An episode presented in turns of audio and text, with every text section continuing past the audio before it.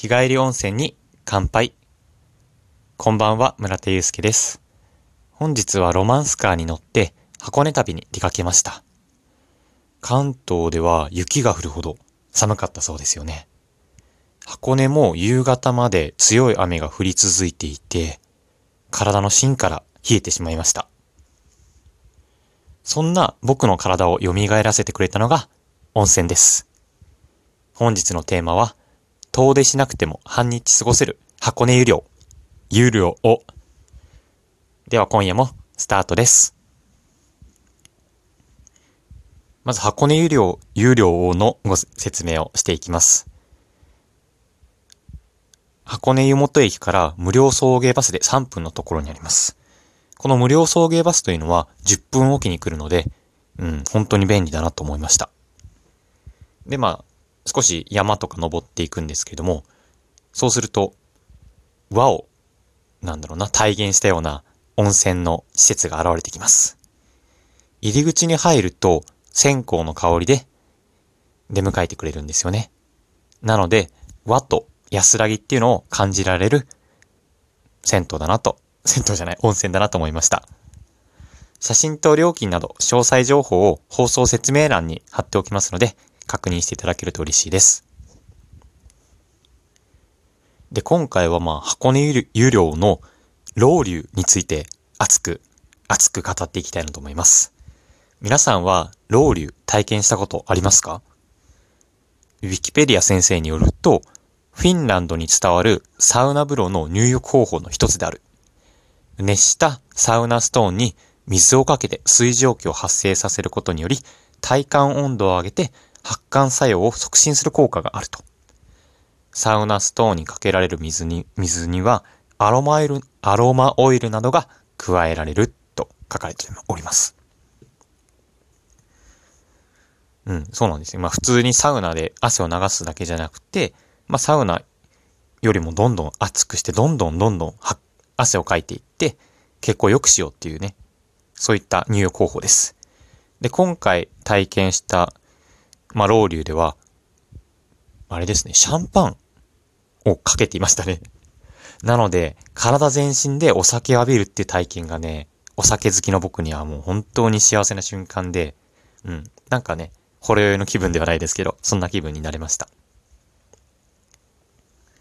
で、この老流で一番良かったなって思ったのが、同じ暑さを共有することで生まれる一体感なんじゃないかなと思いました。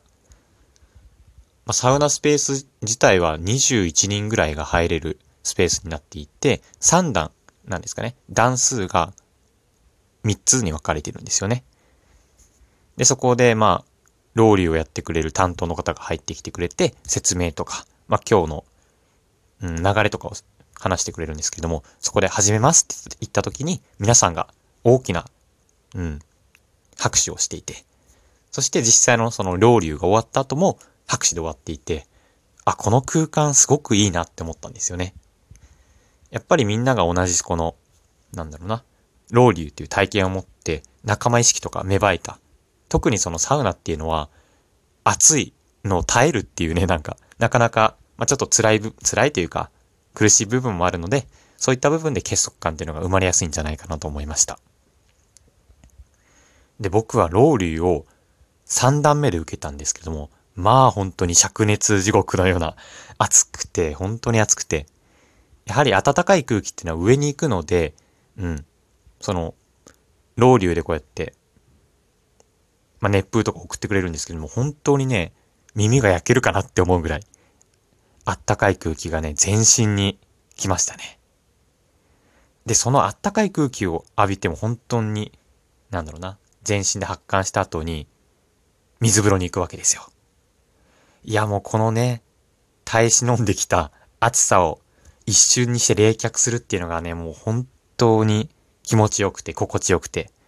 ほわーって感じにね、ほどきました。で、その後ですよ。こう交互浴は、サウナ、まあサウナかあったかいお風呂、そして水風呂。その後の休憩ですね。休憩で一気に血流というのが促進されていって、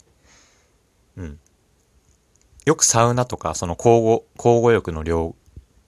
用語で、整うってことが言われるんですけれども、その入り口がね、見えた気がしましたね。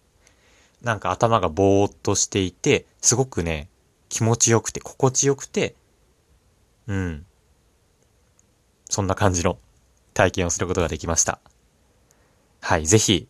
まあ、都内とか、皆さんがお住まいの地域でも、ロウリュやってる銭湯とか入浴施設あると思うので、ぜひ体験してみてください。